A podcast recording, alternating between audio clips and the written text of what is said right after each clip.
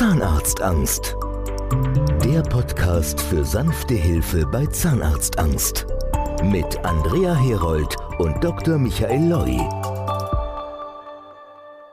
Hallo beim Podcast zum Thema Zahnarztphobie.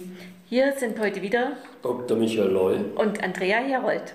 Im heutigen Podcast soll es um die Frage gehen, wie es dazu kam, dass sich Dr. Loy auf die Behandlung von Zahnarztphobie-Patienten spezialisiert hat und wieso er inzwischen ausschließlich diese Patienten behandelt. Dr. Loy, wie und wann hat das Ganze angefangen? Sie arbeiteten ja eigentlich in München als ganz normaler Zahnarzt.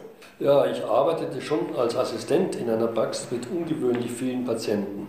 Schon damals interessierten mich besonders die Patienten mit besonderen fachlichen oder menschlichen Anforderungen. Darunter Patienten, die aufgrund ihrer Angst oder anderen Einschränkungen erst sehr schwer zahnärztlich überhaupt zu behandeln waren oder gar nicht. Bereits in den 80er Jahren arbeitete ich zahnärztlich zusammen mit meinem damaligen Chef als einer der ersten Zahnärzte überhaupt in Vollnarkose mit eigenem Anästhesisten im eigenen privaten OP. Das gab es bis dahin überhaupt nicht. In der Nachbarschaft gab es ein Heim für schwerbehinderte Menschen. Deren Angehörige, Eltern und Betreuer fragten mich, ob ich helfen könnte. Sie wünschten sich zahnärztliche Hilfe, aber sie wollten nicht in eine städtische oder staatliche Zahnklinik gehen. Private Praxen mit solchem Behandlungsangebot gab es aber damals nicht. Wir waren absolut die Ersten. In den Zahnkliniken oder Hospitals wurden zwar Behandlungen in Vollnarkose bei Behinderten gemacht, aber es wurde im Wesentlichen nur extrahiert, also Zähne gezogen. Außerdem mussten die Patienten einen Tag vorher einrücken und nach der OP eine weitere Nacht bleiben. Das bedeutete auch für die Betreuer und Angehörigen, dass sie sich auch genauso lange in der Klinik aufhalten mussten, um bei der Betreuung zu helfen. Nach und nach behandelte ich in unserer pionierhaften zahnärztlichen Großpraxis sehr viele schwer behinderte Menschen in Vollnarkose. Aber war es zu dieser Zeit nicht noch relativ gefährlich, in Vollnarkose zu behandeln? Ja, das war in der Tat gefährlich, das war eine andere Narkose. Was ich am Anfang nicht ahnte und was mich total überraschte bei der zahnärztlichen Behandlung von Schwerbehinderten in Vollnarkose, gab es nämlich unendlich viele Probleme zu meistern, die man von den üblichen Patienten gar nicht kannte. Vielleicht hätte ich überhaupt gar nicht angefangen, wenn ich gewusst hätte, wie außerordentlich aufwendig und kompliziert solche Behandlungen tatsächlich sind. Die unbedingt zu meisternden Probleme waren weit gefächert. Probleme gab es im Bereich der Anästhesie, im Personalbereich, im zahnmedizinischen und medizinischen Bereich, im zahntechnischen und labortechnischen Bereich, im Verwaltungsbereich, im Abrechnungsbereich und im Kommunikationsbereich. Riesige Probleme bereitet allein schon die zahnärztliche Diagnostik, die Abdrucknahmen, Bissnamen und nicht zuletzt die maximal zulässige Anästhesiedauer. Auch der große zeitliche Mindestabstand zur nächsten Narkose brachte gewaltige Probleme mit sich. Mir wurde damals klar, warum die bisher bekannten Akteure in den Kliniken nur derart einfache Behandlungsziele verfolgten. In Vollnarkose zahnärztlich höhere Qualität zu erreichen, erforderte viel mehr Engagement und Aufwand als beim normalen Patienten. Lehrbücher gab es natürlich auch nicht und Kollegen, die man um Rat fragen konnte, gab es noch viel weniger. Das ist auch heute noch nicht viel anders. Deswegen wurde ich 2020 von einem großen Fachverlag gebeten, ein Buch zu schreiben mit meinen Erkenntnissen. Unterm Strich musste ich unendlich viel innovativ denken und dabei große Risiken in Kauf nehmen, um die Sicherheit und die Qualität auf ein vorher nicht erreichbares Niveau zu buxieren. Ich habe davon gehört, dass die Süddeutsche Zeitung damals über Sie geschrieben hat. Ist das so? Ja, die Süddeutsche Zeitung erfuhr von meiner Arbeit und fand es wichtig, einen Artikel über mich zu schreiben. Der damalige Chefredakteur der Süddeutschen Zeitung war schwer beeindruckt von den innovativen Organisationen und den pionierhaften Behandlungsmethoden, die ich da entwickelt hatte. Nur damit wurde es möglich, diese schwerbehinderten Menschen auf viel höherem Niveau zu behandeln, als es bisher möglich war. Man möchte es zwar nicht glauben, aber diese Menschen haben auch Eitelkeiten. Sie wollten nicht nur auch Zähne, sondern auch schöne Zähne. Gleichzeitig musste der Zahnersatz auch einfach zu handeln sein und sicher ohne Verletzungsrisiko einsetzbar und herausnehmbar sein. Die Resonanz auf diesen Artikel war enorm. Viele Artikel in allen Medien folgten. Und dann passierte etwas, womit Sie nicht gerechnet hatten. Ja, das stimmt allerdings. Sehr viel Resonanz kam natürlich von Behinderteneinrichtungen bundesweit, von Betreuern und Eltern unkooperativer und gleichzeitig behinderter Menschen. Aber unerwartet auch von einer mir bis dahin völlig unbekannten Gruppe von Menschen.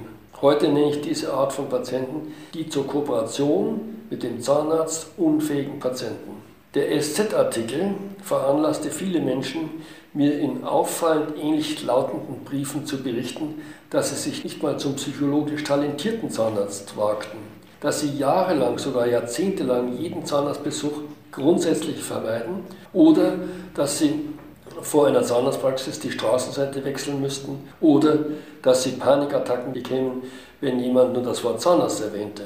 Viele dieser Briefeschreiber formulierten immer, ohne sich untereinander zu kennen, die gleichen oder zumindest sehr ähnlichen Wortsequenzen. Wir Zahnärzte unterhielten uns über meine Beobachtung. Keiner meiner Kollegen in unserer sehr großen Praxis hatte je Ähnliches gehört. Da wurde mir klar, dass es sich um eine bisher völlig unbekannte Gruppe von Patienten handeln muss. Schnell wurde klar, dass keiner von uns je solche Patienten gesehen hatte, obwohl wir zusammen jahrelang eine für damalige Verhältnisse einmalige und sehr große und stark frequentierte Zahnarztpraxis mit zwölf Sprechzimmern, zwei OPs, zwei Betten und 20 Zahntechnikern betrieben. Wir kannten damals die Patienten, die trotz minimalem zahnärztlichen Behandlungsbedarf panische Angst vor jedem Zahnarzt hatten. Solche Patienten hatten wir auch. Diese Menschen wurden damals und auch noch heute als Zahnarztphobie-Patienten bezeichnet. Ich und einige Kollegen hatten das psychologische Talent und den Willen, auch solche extrem ängstlichen Patienten zu behandeln. Wir waren in der Lage, diese Art von phobischen Patienten von der Harmlosigkeit der bevorstehenden Behandlung und notwendigen zahnärztlichen Behandlung zu überzeugen, notfalls mit Hilfe von Psychologen. Aber nun kam eine ganz neue Gruppe von Patienten auf mich zu. In den Briefen berichteten die Menschen mir immer das Gleiche. Sie berichteten immer wieder, dass sie pausenlos also Tag und Nacht unter ihren immer schlimmer werdenden zahnärztlichen Befunden leiden und den Folgen auch leiden. Aber es sei ihnen seit vielen Jahren und Jahrzehnten trotzdem unmöglich, zum Zahnarzt zu gehen, obwohl die Sanierung ihrer Zähne ihr sehnlichster Wunsch sei, und zwar möglichst in einem Rutsch. Ich erfuhr dann aus den Briefen, dass nicht mal Familienmitglieder, Freunde und Bekannte von diesen Sorgen wussten. Wir Zahnärzte konnten uns gar nicht vorstellen, dass es Menschen gibt, die lieber tot wären, als mit diesem Zustand weiterleben zu müssen. Was bedeutete diese neue Gruppe von Patienten für Ihre Arbeit? Im Ergebnis bedeutete das, diese Patienten sind nicht von der Harmlosigkeit der nötigen Behandlung zu überzeugen, weil die Behandlung dieser enormen Schäden einfach alles andere als harmlos sein wird. Die Patienten hatten extrem viel komplett zerstörte Zähne, gravierende Knochendefekte, Zahnfleischprobleme, ich habe viele Patienten gesehen, die versucht haben, sich Zähne selbst zu basteln und diese mit Sekundenkleber im Mund zu befestigen. Für die Behandlung dieser Art von Patienten waren meine Kenntnisse aus dem Schwerbehindertenbereich aber äußerst sinnvoll. Diese neue Gruppe von Patienten zeichnete sich dadurch aus, dass sie nicht wegen einer körperlichen oder geistigen Behinderung nicht zur Kooperation mit dem Zahnarzt fähig waren. Die Kooperationsfähigkeit war zwar im Gegensatz zu den behinderten Menschen gesprächstechnisch möglich, aber zahnärztliche Behandlungen waren wie bei den behinderten Menschen ausschließlich Vollnarkose möglich. Die Gespräche mit diesen Patienten waren extrem anspruchsvoll und erforderten eine hochdifferenzierte Gesprächstechnik. Diese Technik lernt der Zahnarzt nicht während seiner Ausbildung. Ein Patient meinte diesbezüglich, Zahnarzt und Patient bewegen sich in meinem Fall auf sehr dünnem Eis. Ich musste schnell erkennen, diese Art von Patienten konnte ich nur in Vollnarkose behandeln. Aber alle bis da gewohnten zahnärztlichen Vorgehensweisen mussten getrimmt werden auf postoperative Risikolosigkeit, maximal eine Vollnarkose, maximal sieben Stunden Vollnarkose, geeigneter Zahnersatz statt Zahnlosigkeit oder Zahnziehmaschinen, sogenannten Klammerprothesen. Nur unter diesen Rahmenbedingungen waren diese Phobie-Patienten bereit, sich behandeln zu lassen. Und natürlich gab es für diese Patientengruppe wieder unendlich viele neue zusätzliche Probleme zu meistern. Das waren wieder Probleme, die es bei den normalen Patienten gar nicht gab. Aber es gab auch zusätzliche Probleme, die es nicht einmal bei den behinderten Patienten gab. Diese Probleme betrafen das persönliche Verhalten von Personal, Assistenz, Zahnärzten und Anästhesisten. Wartezeiten in Gegenwart anderer Patienten müssten zum Beispiel unbedingt vermieden werden und so weiter. Ja, so kam es, dass ich mich auf die Behandlung von Zahnarztphobie-Patienten spezialisiert habe. Und meiner Erfahrung nach, ohne diese Spezialisierung kann man diese Art von Patienten nicht behandeln. Nur wenn diese Patienten das Gefühl haben, dass man wirklich hochprofessionell mit ihnen umgeht, lassen sie sich überhaupt behandeln, sonst geht überhaupt gar nichts. Vielen Dank, Dr. Loy, für diese ausführlichen Informationen. Sie haben es ja schon ein wenig angedeutet. In unserem nächsten Podcast wollen wir dann ausführlicher uns mit der Frage beschäftigen, wo ist der Unterschied zwischen Zahnarztangstpatient und echten Zahnarztphobie-Patient oder wie wir unterscheiden Typ 1 und Typ 2. Mhm. Bis dahin sagen wir alle beide Ciao. Ciao. Ciao. Alle Infos auf www.zahnarztangst.de oder in den Show Notes des Podcasts. Nehmen Sie jetzt Kontakt auf und bekommen damit die Chance auf ein beschwerdefreies Leben.